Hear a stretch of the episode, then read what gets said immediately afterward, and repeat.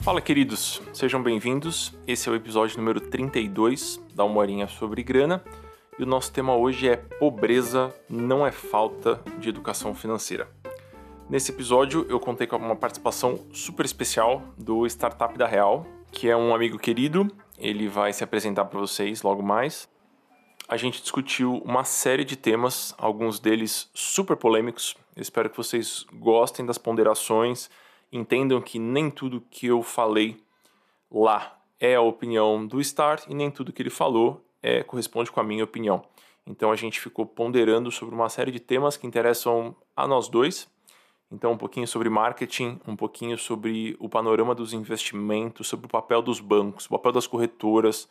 A gente discutiu bastante o último texto que ele soltou, que eu achei absurdamente pertinente. Ele faz uma, um pequeno ensaio sobre essa narrativa de que o problema financeiro do brasileiro é colocar o dinheiro na poupança e sobre como isso mascara uma série de questões sistemáticas e estruturais.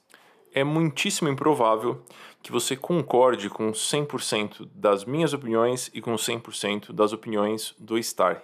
Então fique super à vontade para me dar um oi lá no Instagram ou por e-mail, eh, ou dar um oi para o Star também, caso você queira discutir com ele algum ponto absolutamente todos os comentários bem educados que chegam são muito bem-vindos. E aí vai ser ótimo para a gente aprender junto, para a gente contestar a visão do outro, enfim. Essa foi um pouquinho da, da ideia por trás de chamar o Star para esse bate-papo, tá bom? Espero que vocês gostem e é isso, fiquem aí com o nosso papo.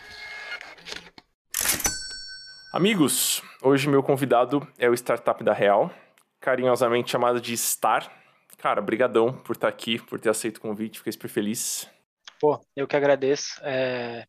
Te conheço faz um, um bom tempo e é engraçado a gente se cruzar em, em estradas diferentes da vida, por pois motivos é. diferentes, mas é, é, sempre muito gratificante, assim, é, é, é uma alegria grande gravar com você. Pois é, cara, eu acompanho, acho que o Star desde que pelo menos desde que estava no Instagram, não sou muito do Twitter, mas no Instagram eu acompanho. Acho que foi a Gabriela que me apresentou, super fanzoca assim também. Ficou super feliz que ia gravar contigo.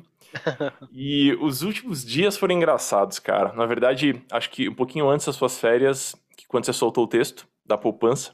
Isso. Foi uma semana muito doida, cara, porque eu contei a quantidade de pessoas que me recomendaram o texto no Instagram foram 18 pessoas.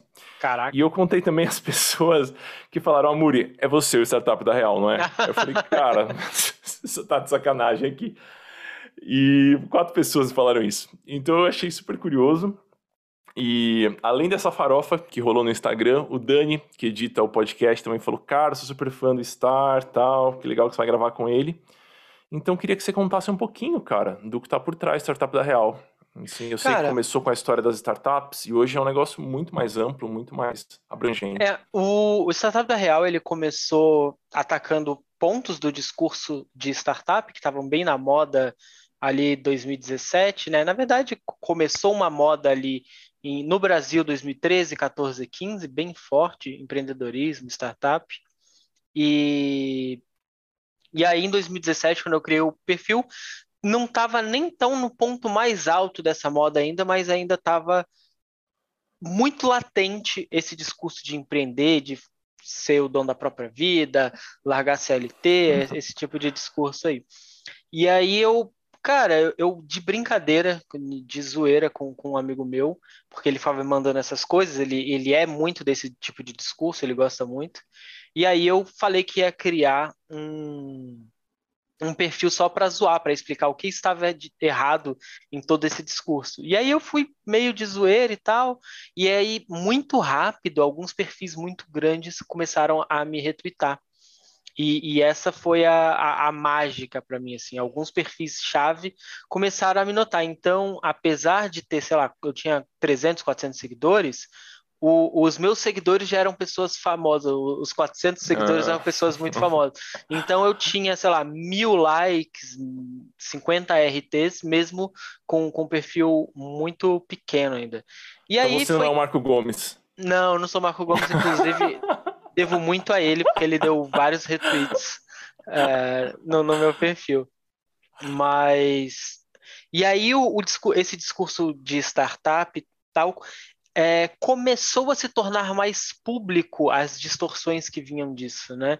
É, junto comigo, outras pessoas começaram a fazer isso também. Foi um discurso, eu não vou falar que eu fiz isso sozinho, mas na época ali uma, uma série de, de páginas começaram a surgir com esse mesmo tempo. Então, empreendedor não é gente, é coach de fracasso, é, rolou um movimento muito junto ali. E aí hoje, né, dois, três anos depois, é, é muito mais comum, assim, todo mundo já está de saco cheio de coach, todo mundo já está de saco cheio do papo de startup, do papo de empreendedorismo, é, e aí o meu discurso, porque eu, eu não gosto de ficar, porque se eu fosse um, um fazer o conteúdo por fazer conteúdo, eu ficaria batendo nos mesmos pontos repetindo o mesmo discurso todo dia ali, aquela coisa e tal. Só que isso já tá para mim, já tá posto assim. Quem quem acredita e quem entende, entende. Quem não entende é realmente porque não quer entender ou porque não liga. Mas todo mundo já ouviu o que tem para ser dito sobre esse assunto. E aí, para mim, é chato ficar batendo nisso, porque né, vou ficar repetitivo, minha criatividade não, não, não vai ser usada, eu não vou brincar de criar conteúdo novo, de criar diferente.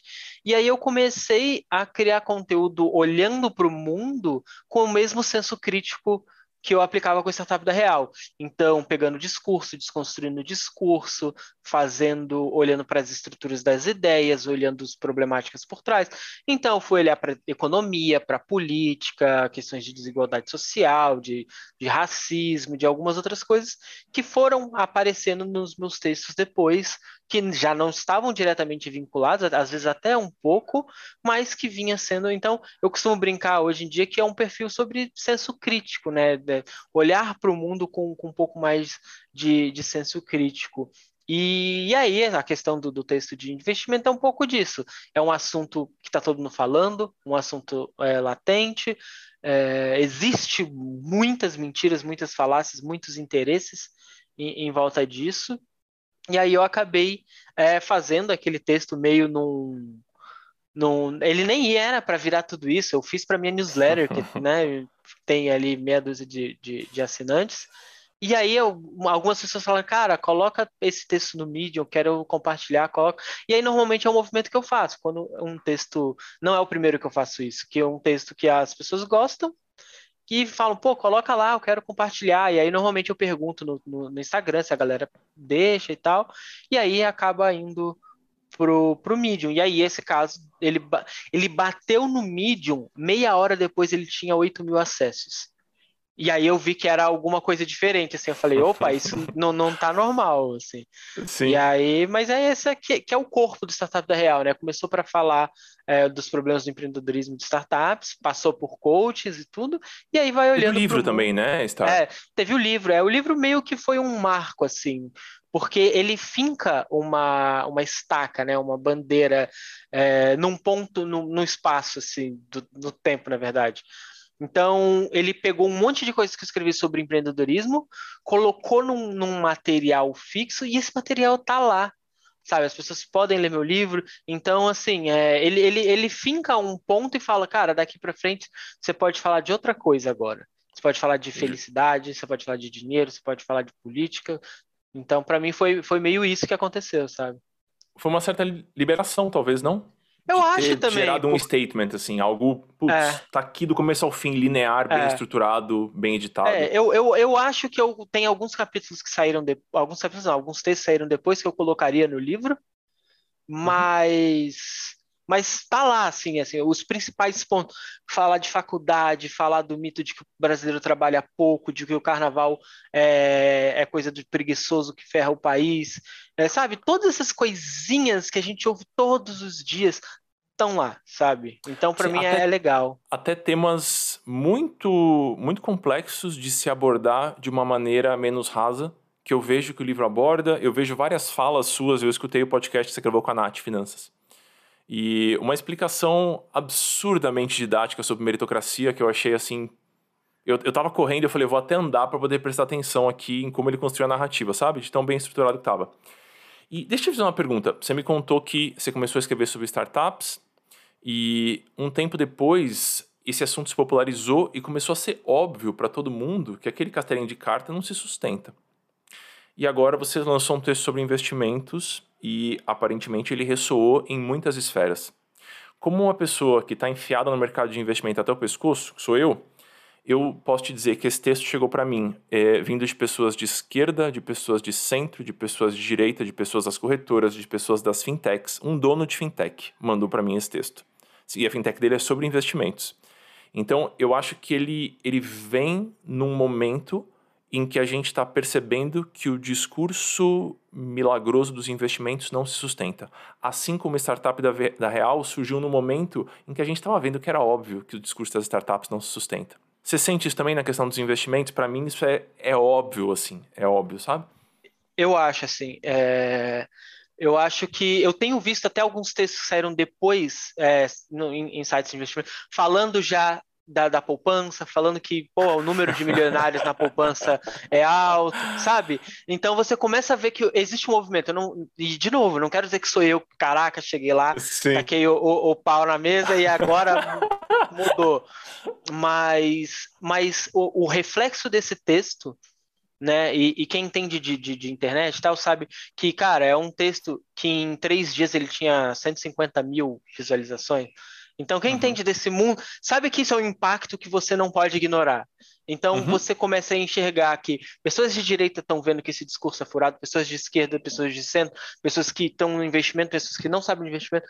E isso é uma direção que todo mundo tem que olhar e falar.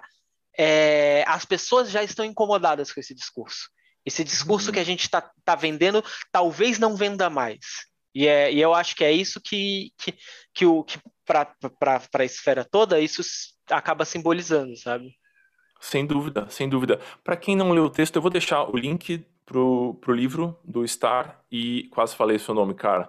O link pro livro do Star e o link pro texto também é aqui na, na descrição do, do episódio. E eu queria dar fazer uma geral no texto só para quem não leu, para que essa pessoa possa acompanhar o nosso papo aqui. No marketing, você precisa bater em alguém. Então, quando você vai trabalhar com marketing e você quer fazer uma campanha, você a primeira coisa que você faz é qual é o inimigo comum?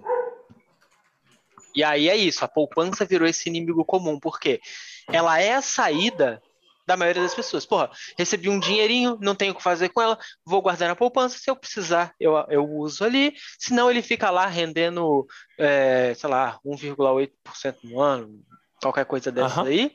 E, e aí o inimigo é a poupança, porque ele é o caminho fácil. É igual no empreendedorismo. Quando você quer vender empreendedorismo e você está vendendo curso de empreendedorismo, né, aula de empreendedorismo, em quem que você bate? Na universidade. Porque o cara tá procurando o caminho que é seguro e confortável, que é, pô, vou me formar, ter um nível superior, vou fazer. Aí você começa a bater nessas estruturas. Então, é, o, o, meu ponto é só assim: não é que o investimento precisa bater na poupança, é que o marketing para vender investimento bate Justo. na poupança, porque Justo. ele é o concorrente comum. Aham, uhum, aham. Uhum.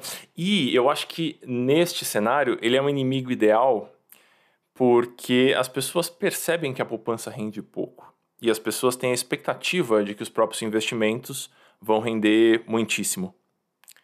Então é fácil bater na poupança é, e é fácil convencer as pessoas de que o problema não é a falta de educação financeira, o problema não é a falta de política pública, o problema não é uma meritocracia rasa, uma visão de mundo que exclui quem está na parte de baixo da pirâmide. O problema é esta modalidade de investimento que por um acaso rende pouco.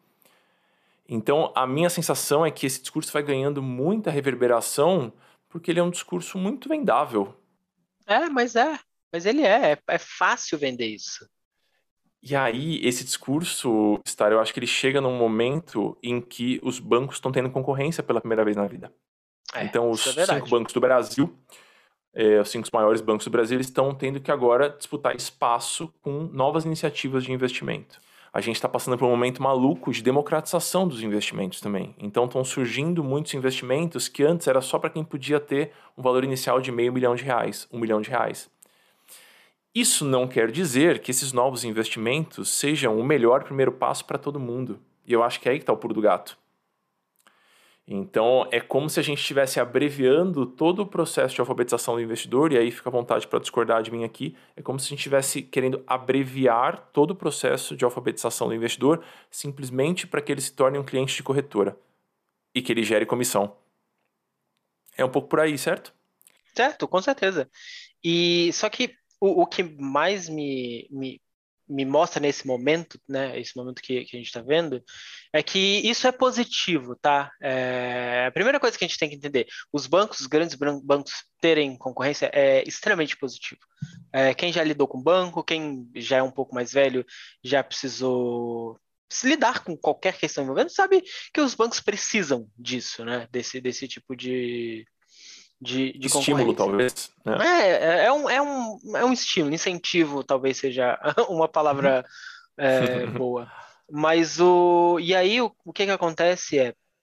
Você tem esse momento do, da, da democratização, eu concordo com você, mas ela, para mim, ela vai se perdendo numa falsa democratização, onde você está alienando quem você deveria estar educando, ah. né? Que se você está falando de democratização, a gente está falando do, do, do, demo, né? Do, do povo.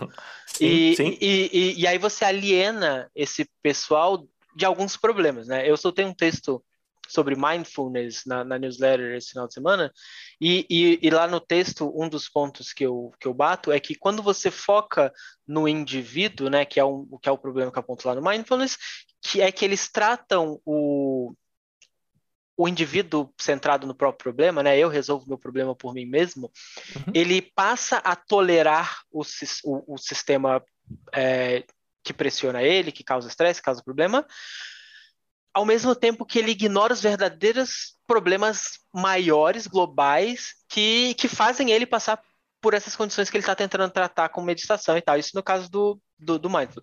Quando a gente traz isso para o que eu estou falando de alienar o povo do, dos verdadeiros problemas, é isso. Então você pega um cara que ganha. É, vamos botar, não vou botar um cara que ganha pouco, vou colocar uma média razoável aí. Você ganha uhum. R$ 2.500, R$ 3.000 por mês. Uhum.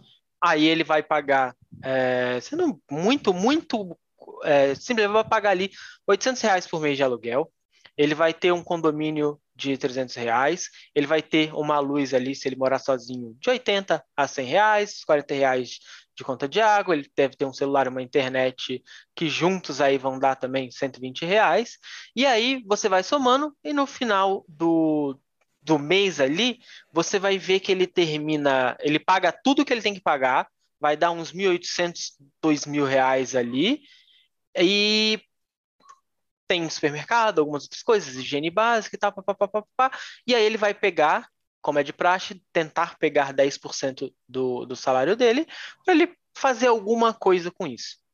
E aí, o que, que esse cara pode fazer? Esse cara Estamos falando de 300 reais, né? Nesse momento. É, exatamente, 300 reais. 300 isso, assim, uhum. se o, o, cara é bom, o cara, porra, economiza e tal. Porque se assim, você falar para uma pessoa que ganha 3 mil reais por mês, paga aluguel, paga conta para sozinho, não sei o que, papapá, e guarda 300 reais por mês, esse cara é muito bom, uhum. tá? E aí você tá falando para esse cara assim, você aí, vou dar um nome para ele, Mário, você, Mário Santos,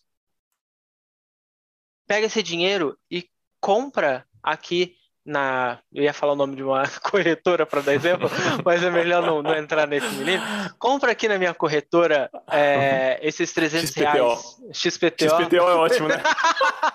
XPTO ficou irônico.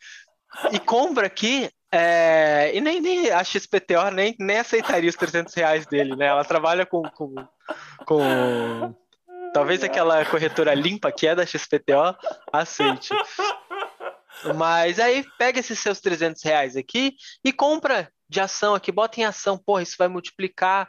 É, é, presta atenção nessa grana, vê, vê aí o que, que tá rolando e tal, não sei o quê. Aí o cara vai lá e coloca. Só que aí esse cara vai ficar doente. Ele vai ficar doente. É... Ele vai precisar comprar remédio.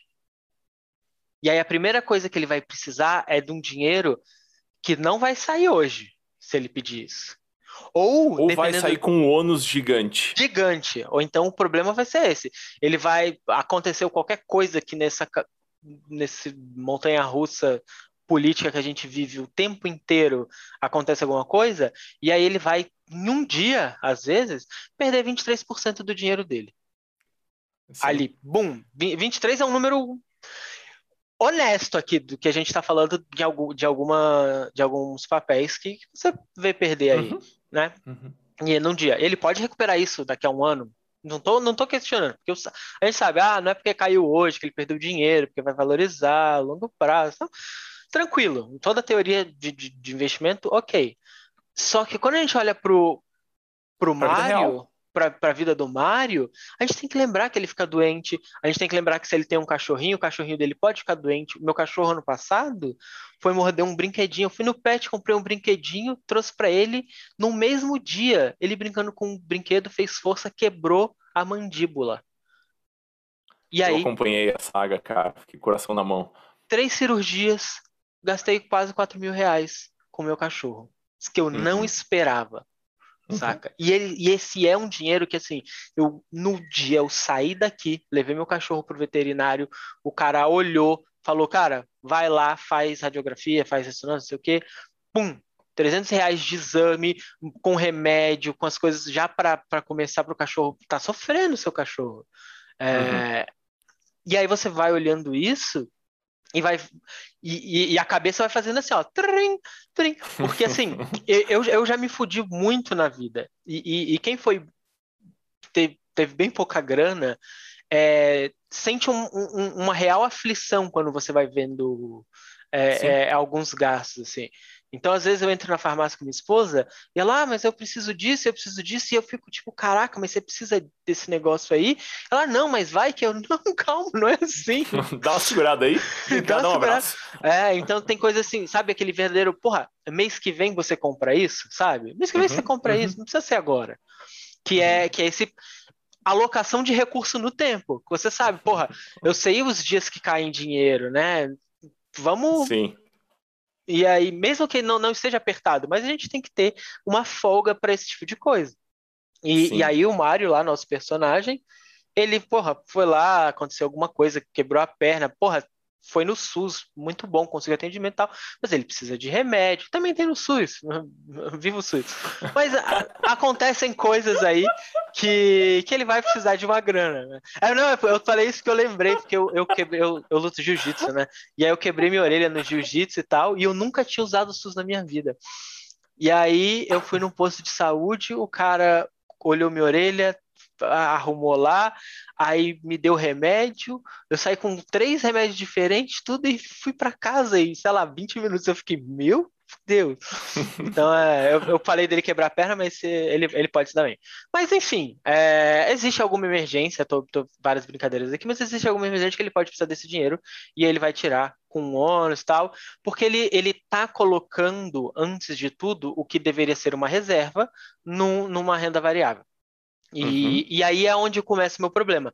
E eu falo isso no, no texto lá, que é, quando você vai ver um texto lá da, da moça simpática, e, e ela é extremamente carismática, eu, eu, eu, adoro os vídeos dela, porque eu acho ela muito carismática. Eu sentaria para tomar cerveja. Aliás, a maioria das pessoas do mercado financeiro eu sentaria para tomar cerveja, trocar ideia, né, ideologias à parte, sem, sem nenhum problema, porque essas pessoas sabem ser cativantes, né? E aí, quando a moça chega lá e fala assim: primeiro lugar, faça uma reserva de, de emergência. Guarde um dinheiro e tal, não sei o que, e tudo, tal, tal. Isso passa, sei lá, num vídeo de meia hora sobre investimento, meia hora, não, não, um vídeo de oito minutos sobre investimentos, isso em passa ali segundos. um, quatro segundos, cinco segundos, um minuto falando de reserva de emergência. Você sabe quantos anos o Mário vai demorar para fazer uma reserva de emergência?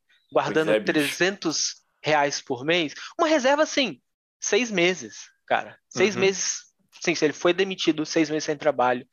Isso se a gente considerar assim, não, ele, pô, ele, se ele for demitido, ele pode cortar algumas coisas ainda para dar uma segurada. Ainda assim, ele vai precisar de um ano guardando dinheiro para ele ter um salário dele. Sim.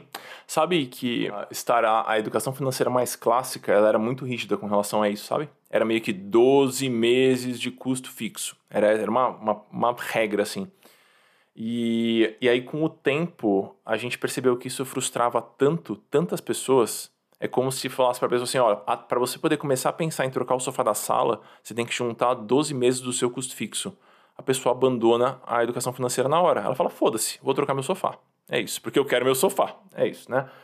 E aí, a sensação que eu tenho é que na carona dessa impossibilidade de juntar os 12 meses, entrou aquela, aquele discurso do tipo: ó, faz uma reservinha qualquer. Se quiser pular o vídeo, pula também. Mas vamos focar na onde você vai ter uma rentabilidade muito, muito, muito grande.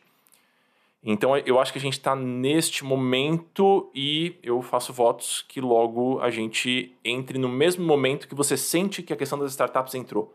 Já começa a ficar óbvio que aquele negócio não se sustenta. Esse mês de março de 2020, que foi quando a pandemia explodiu gigantescamente no Brasil, foi o primeiro, foi a primeira crise financeira mais aguda e muito pontual, tipo de um dia, dois dias que o mercado derreteu, que eu acompanhei como profissional. Então eu acompanho o mercado já tem uns 10, 12 anos, mas foi a primeira vez que eu acompanhei. Cara, é, eu trabalhava 16 horas por dia para não deixar nenhum aluno sem um amparo, sem uma conversa, e aí começaram a surgir algumas pessoas, alguns alunos dos programas de acompanhamento é, o aluno chegava assim e falava: Eu tenho essa carteira aqui da corretora que o assessor da corretora montou e eu não sabia que podia variar 30% num dia. Então, na ânsia de oferecer um serviço que convença a pessoa a entrar na corretora, a gente está montando e recomendando coisas que não têm a menor conexão com o perfil daquela pessoa. Tudo para poder começar a monetizar mais rápido. Tudo para evitar esse discurso meio chatão de que educação financeira Cara, reserva de emergência vai ser um negócio muito sem graça. É pra você sacar no domingo de madrugada mesmo. É para ser chato, assim. É, não é um negócio pra você ter uma rentabilidade gigantesca. E aí eu acho que entra uma questão de falta de paciência, Star. Da gente assumir que alguns discursos não são sexy mesmo. Eles não são muito legais. É. E, e, e esse é o problema, assim. Eu entendo da onde vem é, uhum. esse, essa questão, é, é igual eu tô falando.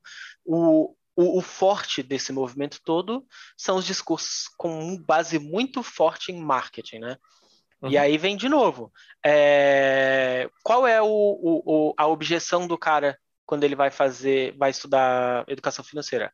Porra, a objeção dele é que eu, porra, ficar um ano, é, ficar minha vida juntando uma reserva de emergência, dá muito tempo, eu não vou fazer isso, né? Essa é uma forte objeção. objeção. Uhum. Aí o que, que você faz? Você contorna isso. Mas fala, não faz, precisa fazer isso tanto assim. Tem ali um mês, né? Vai, o que, é que vai acontecer em um mês? Pô, você arrumar um emprego, você arruma outro, né? Você só fica desempregado se você for incompetente, preguiçoso. Não é assim? E aí o, o que eu vejo é isso, assim. Então, eles vão minando o, o discurso para tornar o discurso menos chato e o discurso mais sexy. E aí o, o, o que eu vejo é isso, assim. Só que falta responsabilidade. Porque quando a gente olha para o conflito de interesses, você tem uma corretora e, e essa corretora, ela, você acha que é o cliente dela, mas você não é o cliente dela, você é o produto dela. E essa é a maldade.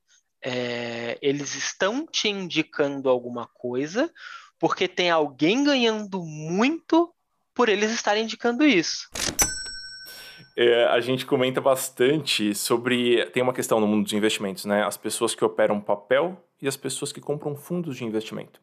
Então você pode analisar, abrir seu home broker e comprar um papel específico de uma empresa, ou você pode comprar cotas de um fundo. E aí, eu sou muito mais do time que depois da reserva de emergência, depois da carteira balanceada, depois de tudo que a gente sempre discute aqui no podcast, que os fundos funcionam melhor. Porque as pessoas, existe uma assimetria de informação muito grande é como se a gente não soubesse o que está acontecendo ou a gente sabe com muito atraso. Né? Então eu sempre bato nessa tecla.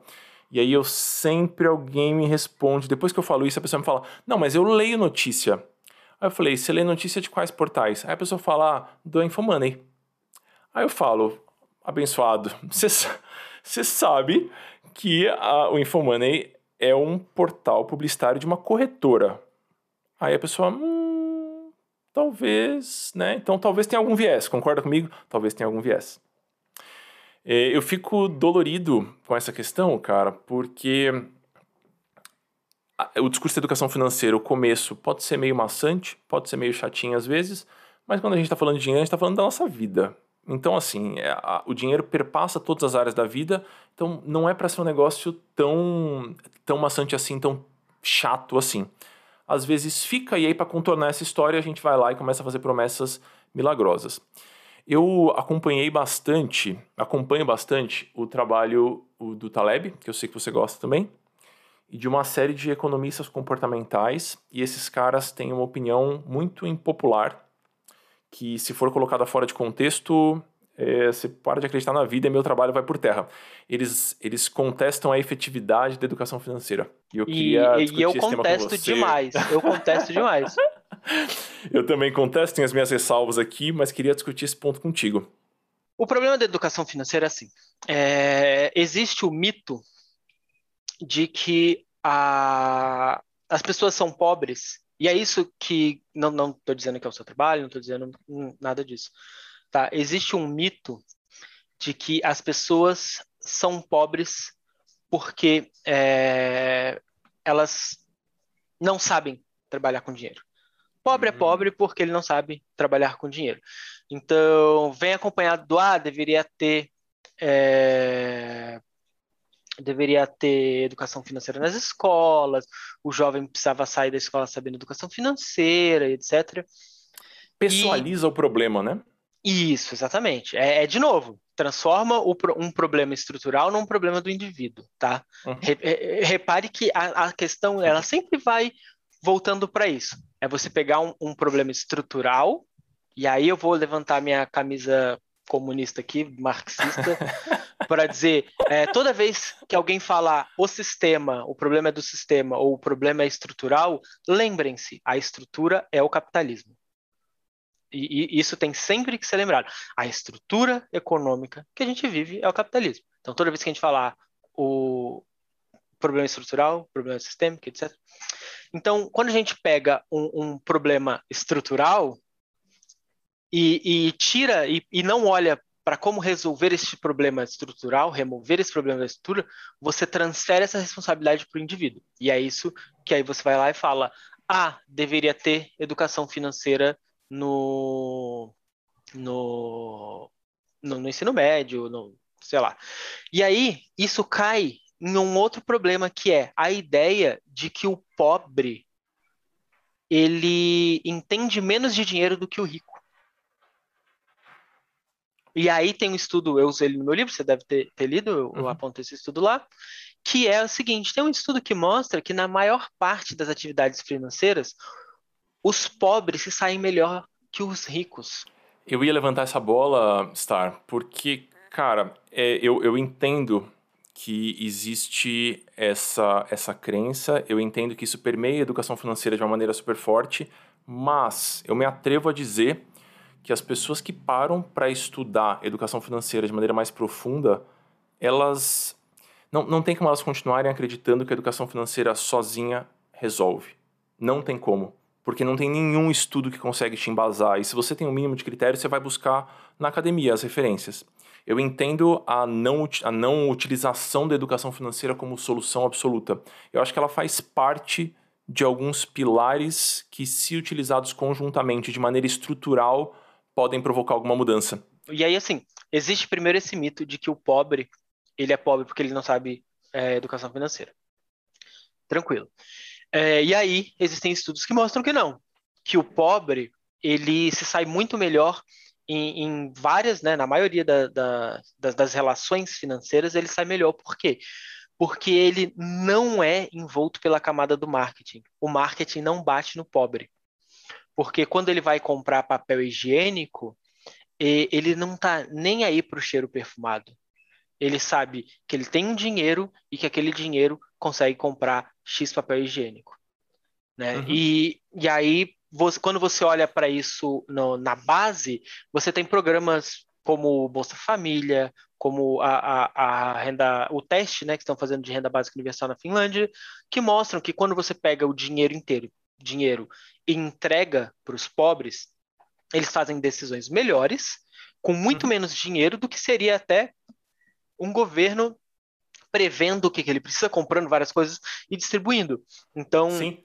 quando você dá o dinheiro diretamente, o pobre ele compra o que ele quer e ele é muito eficiente nisso. Estudos do mundo inteiro mostram isso. E aí, quem precisa do, da educação financeira? Porque o pobre não acha que ele precisa. Não acho mesmo. Mas quando você chega na classe média, né? Hum. E, e, e, e é isso que as pessoas não entendem, tá? É, e aí a gente tem que olhar para a estrutura né, de, de, de, economia como o governo olha, né? Pobre, classe média, né, classe média alta uhum. tal. Quando você chega na classe média baixa já e na classe média média ali, você começa a ter o desejo de se parecer com os mais ricos. O, o, desejo do consumo começa a surgir. Então, quando a pessoa fala assim, ah, mas você vê lá o cara, o cara é pobre e tem um iPhone, o cara é pobre e tem um, um, um Nike, comprou um Nike de 500 reais. Aí Por você isso começa. Que ele é pobre. Por isso que ele é pobre. E aí, o primeiro é que pega a, a, exceção da exceção, porque você não vê todos os pobres de iPhone nem de, nem de Nike, porque não faz o menor sentido. Se chega na favela, não tá todo mundo de iPhone. Eu te juro que não tá. Deve ter um, alguém lá de iPhone, que o cara foi lá, juntou uma grana, falou, putz, isso pra mim é importante e comprou.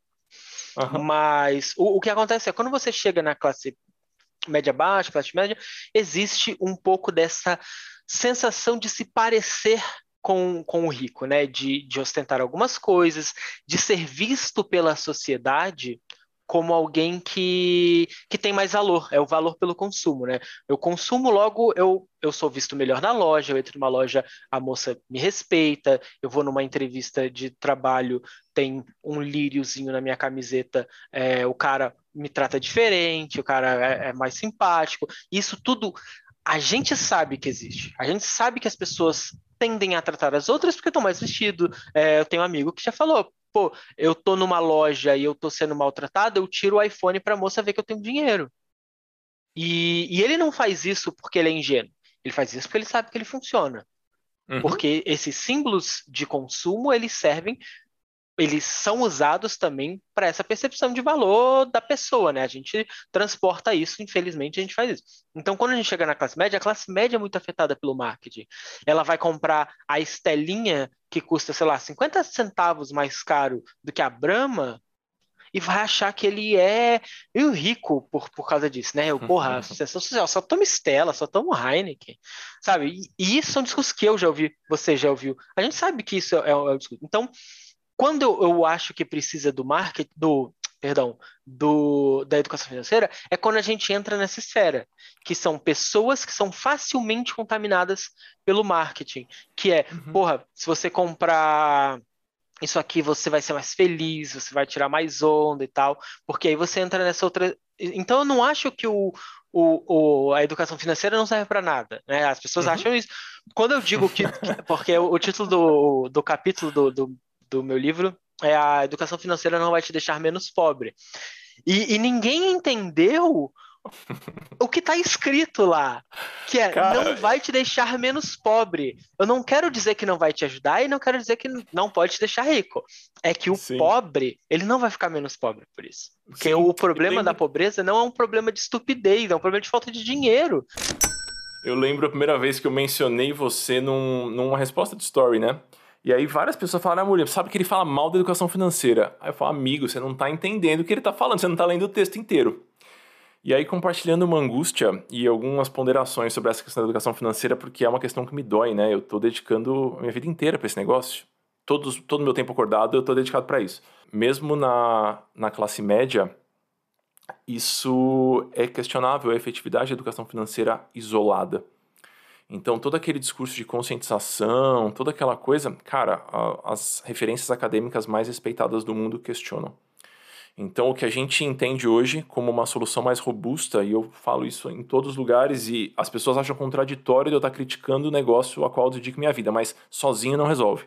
E aí, o, o, o conjunto mais respeitável é psicologia econômica, educação financeira, defesa do consumidor, poder público, e isso envolve regulação e sanção, e arquitetura de escolha. Então, é um conjunto de pilares para esse negócio dar certo. E aí sim, isso se torna um problema ainda mais grave quando a gente tem algum poder de, de compra, que é no caso da classe média, né? Que ascendeu nos últimos anos, que continue. Então, para mim, essa é uma questão nevrálgica, essa é uma questão dolorida, porque eu quero saber onde eu vou colocar o tempo da minha vida. Bicho, eu quero trabalhar numa causa que, que tem solução. Então, eu sempre fico me questionando e buscando os experimentos. E aí o que a gente aprendeu até aqui é que sem esse conjunto de pilares, a educação financeira serve para bem pouca coisa. É, então, e é isso que eu acho complicado, porque quando. É que o pessoal não entende, né? Eles. É, eu, eu, repito isso muito no, no Stories, que, que às vezes algumas palavras batem diferentes nas pessoas e elas criam um, uma distância, assim, né? Então, quando eu, eu falo sobre algo, qualquer problema que seja, eu fui conversar com o Cris Dias é, sobre o texto de Mindfulness, né? Eu falei, pô, Cris Dias, quero te indicar um livro sobre Mindfulness. Aí, aí ele já falou assim, ele falou, cara, se for para desconstruir essa ideia, não fala comigo, não. De, deixa eu ficar abraçado nisso, é só, é só o que eu tenho agora, sabe? Não, não quebra isso para mim, não. E é, e é, meio isso que eu sinto, sabe? Quando o cara vê lá no meu livro, porra, educação financeira, não sei o quê, ele já fala, tipo, não, é, é, eu, eu acredito muito nisso, não, não, não estraga isso para mim. E, e aí as pessoas meio que é, já torcem o nariz e aí não leem, é, não leem o que está escrito, né? Uhum. Que, é, que, é, que é isso, assim, é tipo, cara, existem outros fatores gigantescos para a gente tratar, né? Você, você pode, porra, ensinar guardar dinheiro, investir e tal. Eu até faço uma brincadeira, pego lá no, no capítulo e falo assim, cara, qualquer vídeo que você vai ver sobre educação física vai ter esses pontos aqui, ó. pega isso e... spoiler, e, pega esse spoiler. E, é, e boa, e boa sorte. E... Mas é, mas é meio isso, assim, porque as pessoas criam essa resistência quando você vai apontar algo negativo, que elas estão. É igual o Taleb recentemente anunciou no Twitter que ele tirou todo o dinheiro que ele tinha em bitcoins, né? Sim. E, e aí a, o, o fã-clube do Bitcoin tá revoltado com o Nassim Taleb. Né, falando que o Nassim Taleb não sabe o que é um cisne negro, sabe? Umas, umas coisas assim. e aí, assim, e aí o Taleb falando assim, tipo, gente, muito bom, excelente que ele esteja valorizando, mas como moeda, não se pode Sim. mais tratar o Bitcoin. O Bitcoin não é uma moeda. Uhum, ele, uhum. ele, é um ativo de investimental, mas ele não é moeda. É, um, uma, uma coisa não pode valer mais do que as coisas que você consegue comprar com aquilo, sabe? É, é, é, é quase o princípio do ouro, sabe? Você não pode, né? Cara, eu assisti muitos vídeos de react das pessoas lendo esse tweet, as pessoas com, um, assim, uma, uma dor, que você sente uma dor visceral da pessoa. Tiraram o meu chão não, e ele, e ele não tá falando mal do Bitcoin, ele não tá falando nada, Sim. ele só tá falando assim: eu tirei o meu dinheiro de lá, porque o motivo que eu acredito que meu dinheiro tinha que estar lá não é mais um motivo que existe. Justo. Esse motivo não é sim, é mais planetário. Sabe? Só que a galera abraça isso com, com os existentes. E falar sobre startup foi isso, falar sobre é, educação financeira é isso. Então, tem essas bolhas que reagem assim. Então, o pessoal não leu que eu estava falando, gente, para o pobre lá, não é um problema do, dele ser pobre, tadinho. Ele não tem dinheiro. O, o, a citação do livro que eu peguei aqui para você, que ele fala que ah, os, é só olhar os dados dos, dos, programas e cursos, né, que eles trazem poucos resultados, etc e tal. A pobreza é fundamentalmente um problema de falta de dinheiro, não é de falta de, de conhecimento, nem nada disso. E aí ele fala assim, não tem como esperar que alguém gaste as solas do sapato procurando emprego quando essa pessoa não tem sapatos sabe? Sem a estrutura mínima para que algo se, se desenvolva, não, não tem como, como né, ser efetivo. E aí volta no meu trabalho, que foi o que eu senti necessidade de falar sobre é, problemas do capitalismo, problemas estruturais, problemas políticos, promessas políticas, porque tudo isso que a gente está falando aqui também foram promessas políticas em 2018. Uhum. Elas foram vendidas no, no mesmo esquema. Ah, vai o Brasil vai economizar um trilhão aprovando a reforma do não sei o quê, sabe? É, o, vamos jogar aposentadoria para não sei quantos anos, porque olha lá, Warren Buffett com 90 anos, ele ainda trabalha todos os dias, sabe? Pô, mas não é do Warren Buffett que a gente está falando do Brasil, a gente tá falando do, do cara que, que porta cana, meu. A gente tá falando do cara que carrega móvel o dia inteiro que ele vai fazer com 80 anos? Então, é... e aí é, é, é, a importância que eu acho da, de uma educação verdadeiramente libertadora, para citar Paulo Freire. Caraca, seus seguidores vão me odiar. que é uma educação libertadora, que você entenda os pontos estruturais e que você pode trabalhar. É, é uma coisa que, que as pessoas não entendem às vezes é que, cara, você pode querer ficar rico. Tá tudo bem, não é feio querer ficar rico. Uhum. Não, porra, Eu, eu tô felizão aqui que eu tô com meu computador novo aqui, que ele tem luzes, bicho. Ele é lindo. E ele custa uma fortuna. E, e tá tudo bem, a gente quer as coisas melhores, a gente quer viver bem, a gente quer que todo mundo viva bem. Não, não tem problema, né? Só que você tem que olhar para o seu, sim, mas tem que lembrar que o problema não se resume a você. Tem que lembrar que do outro lado da rua, nem que seja pela sua segurança, se a gente for apelar para o egoísmo. Porque o cara que está passando fome, uma hora ele espana, uma hora ele pega uma arma alugada lá numa boca de fumo e, e, e vai querer entrar na tua casa. Então, quando você olha para você, beleza, está acendendo, está comprando suas coisas, você empreendeu, você investiu, você tem dinheiro, legal, mas não é isso que resolve o problema. O que resolve o problema é olhar para o resto inteiro e falar assim: qual o problema do pobre? É educação financeira? Não é educação financeira.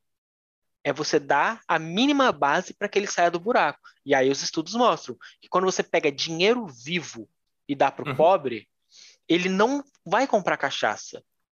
Ele vai comprar educação, ele vai fazer cursos novos, ele vai arrumar um lugar onde morar, ele vai restabelecer o contato com a família dele que ele perdeu, porque a gente Dignidade, vive... né? É, a gente vive numa sociedade que, que ela tolera muito pouco a pessoa quebrada. A pessoa quebrada ela é mal vista como, como um problema de índole, né? Uhum. E, e aí é, a família afasta o cara, o cara tá desempregado, não sei o quê, aí a família se afasta dele, os amigos se afastam dele, ninguém quer muito contato. O, isso acontece classe média o, o teu amigo perdeu emprego, parou de ter grana para ir tomar cerveja, galera, ah, fulano a gente chama ele, nunca tem dinheiro, não vamos chamar ele para sair com a gente. Aí ele vai uhum. ficando lá. E aí você pensa nisso num nível mais, do mais drástico possível. Você tem um cara que a família não dá não dá mais ideia para ele, que a filha não vê ele, que ele não tem, ele sente que ele não tem nada para oferecer para o mundo, ele tá ali porra, não consegue emprego e, e ele é totalmente incapacitado, educação ruim, e a gente volta. Tem que ter educação? Tem que ter educação. E aí tem tudo isso, esse cara um dia vai espanar e ele vai ser um problema de segurança pública. É, inclusive, é isso, quando você dá dinheiro diretamente ao pobre, você precisa investir menos em segurança pública, porque os claro. índices de criminalidade caem. Então, o, o, e aí você tem que ir olhando para essas estruturas de uma forma mais inteligente, que não é, ah, se o cara quiser, ele que se resolve, porque o mundo não é assim, a sociedade não é assim. Sociedade, ela é completamente interligada, você não vive numa bolha, você pode criar uma bolha, mas você vai sair de casa com segurança, num carro blindado, com uma pistola em, no meio da tua coxa, com às vezes um cara atrás para proteger tua filha caso alguma coisa aconteça, sabe? E aí você vai viver nessa bolha onde você não tem liberdade. A liberdade uhum efetiva você não tem. Super condicionada. E, aí o, o, o, o, ponto máximo, quando a gente fala disso, do, de todos esses pilares que você, você falou, uhum. é que não adianta só ensinar educação financeira.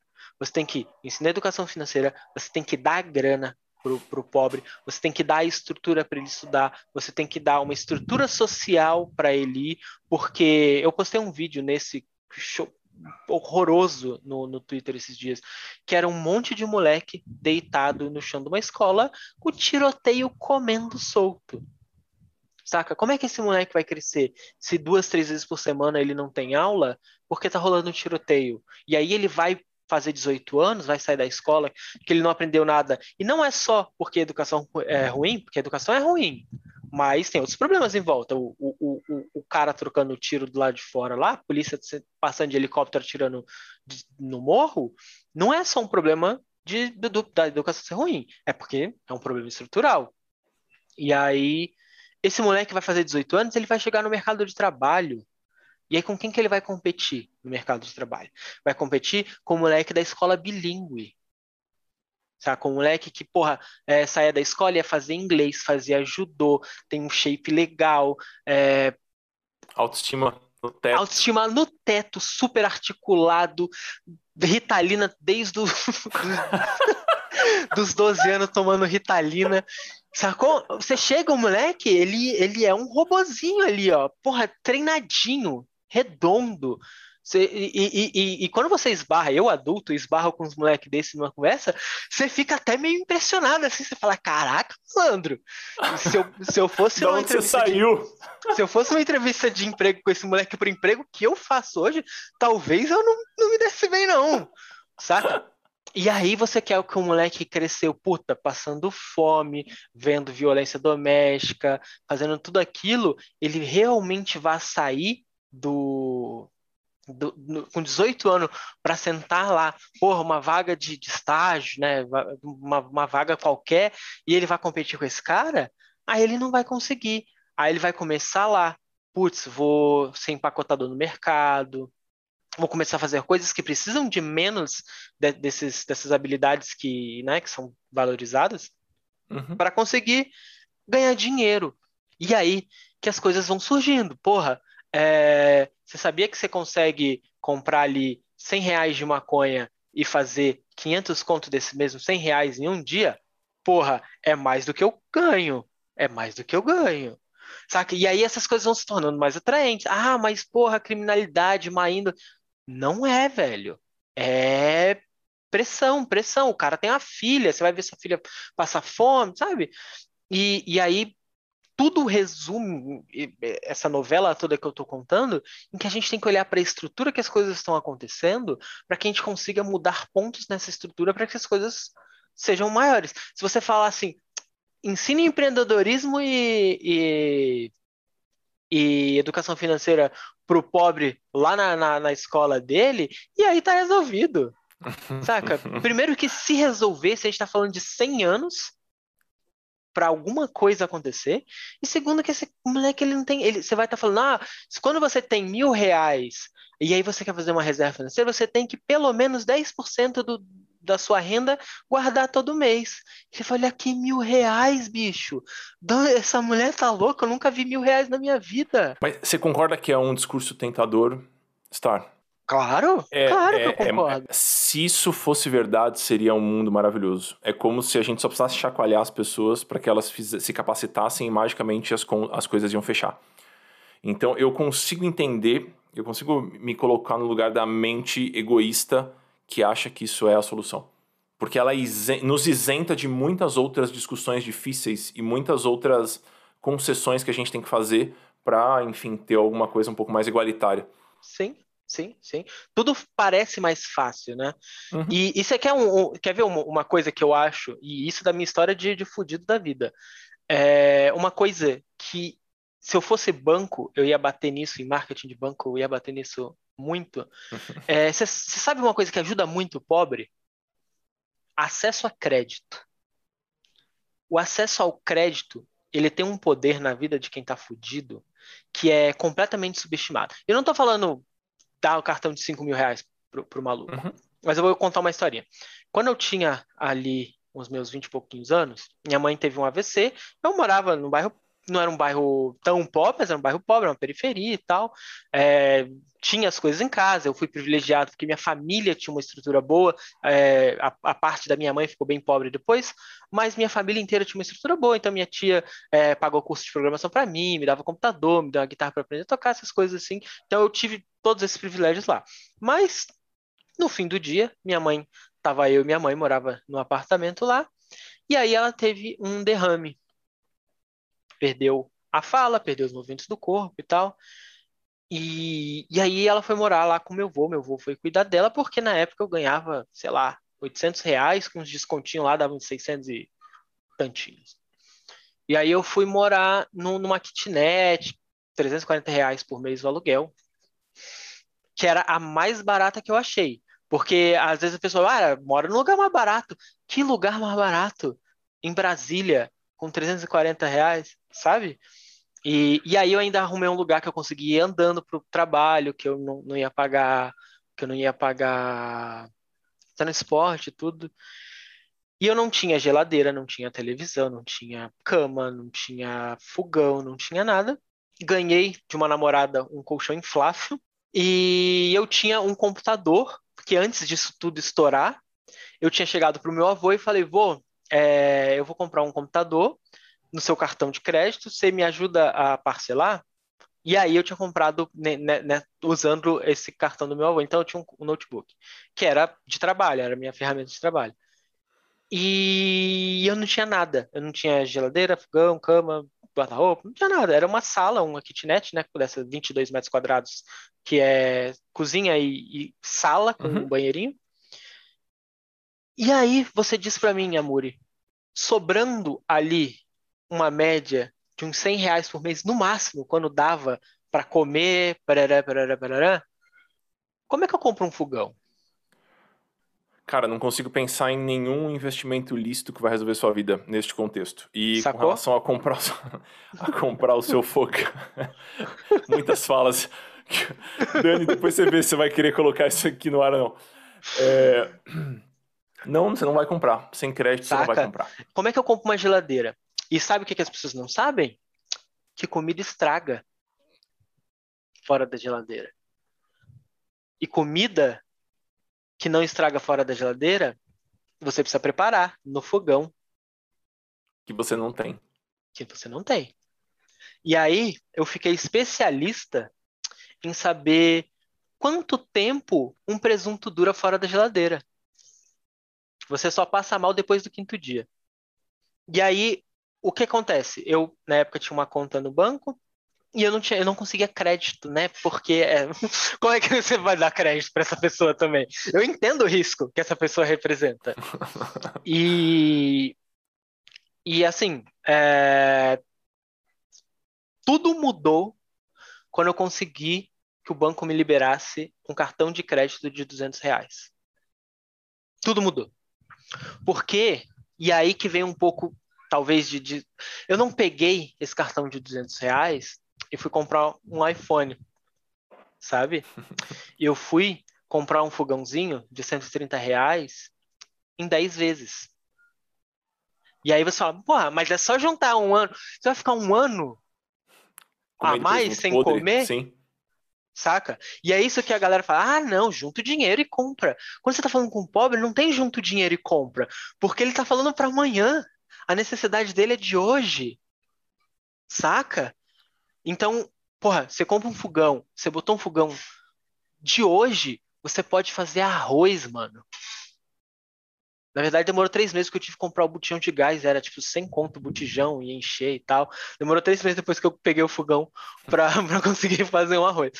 Mas, sabe, quando você vai colocando. E aí, esse não é um crédito grande, é um crédito que te dá um poder de, de ter um giro ali, sabe? Uhum. Ele vai ficar travado. O cara comprou um fogãozinho de 135 reais ali em 10 vezes, ele vai ficar travado.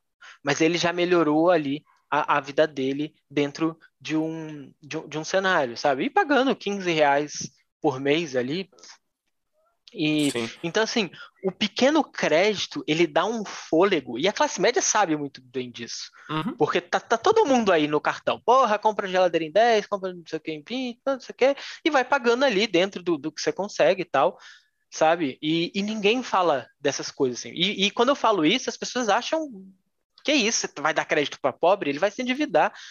Ele já tá endividado, velho. Cara, e um, um comentário aqui, porque eu sei que vão chegar mil pessoas falando isso para mim no privado.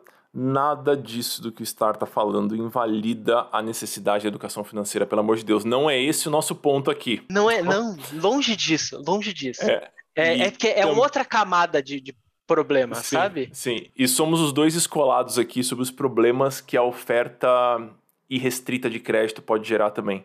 O que a gente está falando aqui é um primeiro passo, é uma solução que viabiliza a dignidade e que consegue é, talvez oferecer uma estrutura mínima para os primeiros passos para quem está precisando comprar um botijão.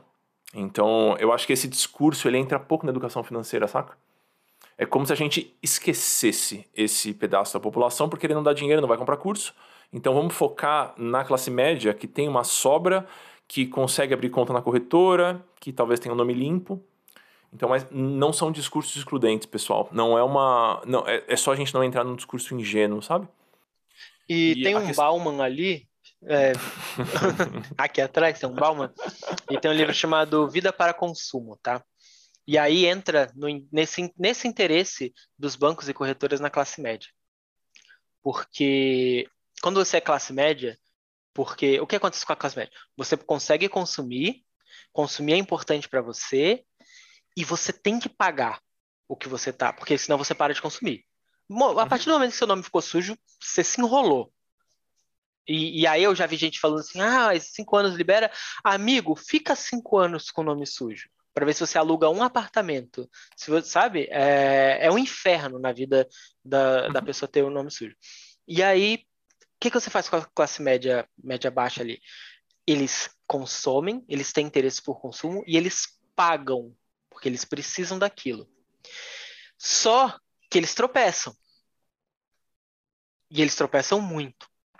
Então, o interesse do banco, o pior cliente para o banco é o, o, o, cliente que ele pega o empréstimo, vai lá e paga. Pior cliente. Uhum. Ele ganhou um jurinho ali. Né? É, de, é.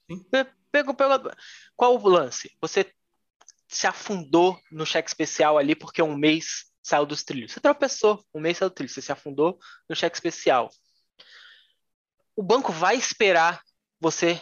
Antes, ele vai te ligar. Mas antes disso, ele vai te dar corda para se enforcar. Ele vai te dar corda. Uhum você vai estar tá devendo, sei lá, cheque especial 3 mil de cheque especial, ele vai aumentar seu cheque especial para 9.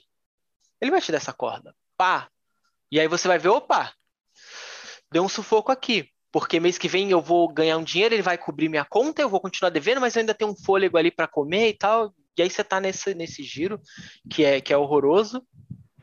E aí, quando você bater lá 8 mil reais no cheque especial devendo, o gerente do banco vai ligar, vai falar: Ô Mário, é, eu vi aqui sua conta, vi que, né, pô, você tá pagando ali 300 9, 9 mil reais, dá, você tá pagando ali quase 400 reais por mês de juros. Porra, por que, que você não pega um empréstimo aqui para cobrir isso? Que aí você uhum. vai estar. Tá, inclusive, ela fala algo que eu concordo completamente. Você vai estar trocando um juro, um juro alto por um juro baixo, que é uma ideia excelente. Uhum. E aí você paga ali um pouquinho mais, ou às vezes até a mesma coisa, mas você vai pegar aqui um. Você está pagando 8, 9 no, no cheque social, você vai pagar aqui, porra, 4.1, 3.7, uhum. 3.2. E aí, porra, lindo. Você olha para aquilo e fala, mano, é a saída da minha vida. Aí você vai, pum, pegar esse empréstimo, cobrir seu cheque especial, vai ter essa, essa, esse empréstimo em aberto com o banco. Só que ele não vai fazer isso para você, porque isso é ruim. Mas ele vai falar, porra, Muri, mas pensa só, você tá devendo 9 mil reais lá de cheque especial. Se você pegar 9 mil reais, você vai ficar no zero a zero. Mês que vem, vai bater e vai voltar a contar de novo. Então, por que você não pega mais uns pega 4 mil... aqui. Pega uns 4 mil reais, porque aí você ganha um fôlego. Né? Porra, é claro que você vai ganhar um fôlego. E até aí, faz sentido. Mas aí ele vai virar para você e vai falar assim: porra, você não tá precisando de mais alguma coisa? Que você já aproveita que você está fazendo isso? E aí, porra, tu troca teu carro, tu arruma um negócio na sua casa. Vamos fazer assim? Eu consigo te liberar 20 mil, porra, 3,4%. Olha só, que, que, jogada boa. Você estava devendo, você vai sair com 20 mil, você vai pagar essa dívida, vai sobrar 11 para você fazer o que você quiser, bicho. E aí esse, esse cara, daqui a um ano, ele vai estar tá na mesma condição, uhum. devendo, e aí ele só vira um constante pagador de juros. O, o banco não está nem aí que a conta dele está negativa. Ele está aí que ele vai pagando juros um atrás do outro, criando essa bolha de juro um em cima do outro. Então o, o a classe média ele é excelente público por isso, porque eles pagam, eles pagam juros, eles são excelentes. Aí você lucra um, monte em cima disso. Deixa eu contar uma história sobre a história do, do crédito, né? Eu passei a minha vida inteira com os meus pais com nome negativado. Isso é, eram ligações na minha casa o tempo inteiro. Essa era, foi a minha infância, né? E aí, uh, com alguma sorte e muitos privilégios, calhou de eu ter sido um bom atleta. E aí fiz uma faculdade é, porque eu era bolsista de handball. E aí eu fiz minha faculdade com a bolsa. Meu irmão é quatro anos mais novo que eu. Quando ele entrou na faculdade, eu já estava fazendo meu estágiozinho de computação. Já estava com uma graninha ali. Meu irmão não tinha grana para pagar a faculdade. Minha mãe não tinha grana para pagar a faculdade. Meu irmão, vamos pro FIES. Meu irmão financiou a faculdade dele no FIES. Né? Fez direito lá no Mackenzie. E aí aquelas parcelinhas pequenas do FIES e ele esqueceu de pagar uma. Quem era o fiador do meu irmão? Que era a única pessoa que tinha o nome limpo na casa. Eu. E aí fui fiador do meu irmão. Tava viajando com a Gabriela, mãe da Gabriela ficou doente. A gente voltou pro Brasil de urgência. Eu não tinha número de celular na época, porque eu tava morando fora. Cheguei no Brasil, precisamos de um celular, preciso de um celular para trabalhar. Confusão, confusão, confusão. Fui na loja da Claro para pegar um chip para mim. Sentei, tava eu de bermuda camiseta e chinelo, a Gabriela do meu lado, Belo Horizonte, um calor infernal. A gente sentou na mesinha da frente assim. E aí eu falei, moço, eu queria fazer um celular, pré um celular pós-pago, pode ser 50 reais por mês, só preciso para conseguir trabalhar agora, assim tal. Ela falou, então, meu senhor, o senhor não tem crédito aprovado, o seu score está muito baixo. Isso faz dois anos, pessoal. Então, eu estava com meu nome no Serasa, não entendi o porquê. Meu irmão esqueceu de pagar um boleto de 50 reais, que ele consegue pagar com muito conforto hoje. Fiquei com o nome sujo. Eu falei, moça, mas eu, eu tenho uma posição financeira confortável. Ela falou, meu senhor, é o sistema se você tá com o nome no Serasa. Quando ela falou, meu senhor é o sistema, eu falei, tinha muitos anos que eu não tava nessa posição, sabe? De vulnerabilidade. Porque minha vida meio que endireitou, e eu trabalhei e tive sorte e a coisa andou. E aí eu tive que fazer um plano de celular no nome da Gabriela, porque o meu nome estava sujo no Serasa. E aí eu demorei quase dois meses para conseguir tirar meu nome de lá, porque eu paguei a dívida, mas o nome não saiu e ninguém me atendia em lugar nenhum. Então é um buraco, pessoal, mais confuso do que parece. E aí, vejam só, essa conta do FIES do meu irmão estava associada a um banco, né? E aí eu precisei fazer uma consulta de investimento nesse banco. Já tinha liberado meu nome, pessoal, eu estava sem dívida. O banco falou: então, o, esse banco aqui não tem interesse em te ter como cliente. Foi isso. Então, não é essa palhaçada de, ah, é só esperar prescrever a dívida, é só dar uma seguradinha que tudo vai dar certo. As coisas não são assim. Então, acho que esse ponto que você trouxe, essas ponderações sobre o crédito são muito boas, sobre como ele pode ser muito importante em algumas etapas e como ele pode ser um produto que é enfiado goela abaixo das pessoas em outros momentos. É, e ele vira um estilo de vida. Quantas pessoas você não sabe que vive de, de cheque especial, sabe? De porra, bate cheque especial, gira Cara, isso é, é comum. É, eu, eu não queria que fosse, mas é. Isso não é exceção. isso é, é, é, a regra de, de, de muita gente aí. Star, queria te agradecer e antes de te, te dar tchau, queria te pedir duas indicações.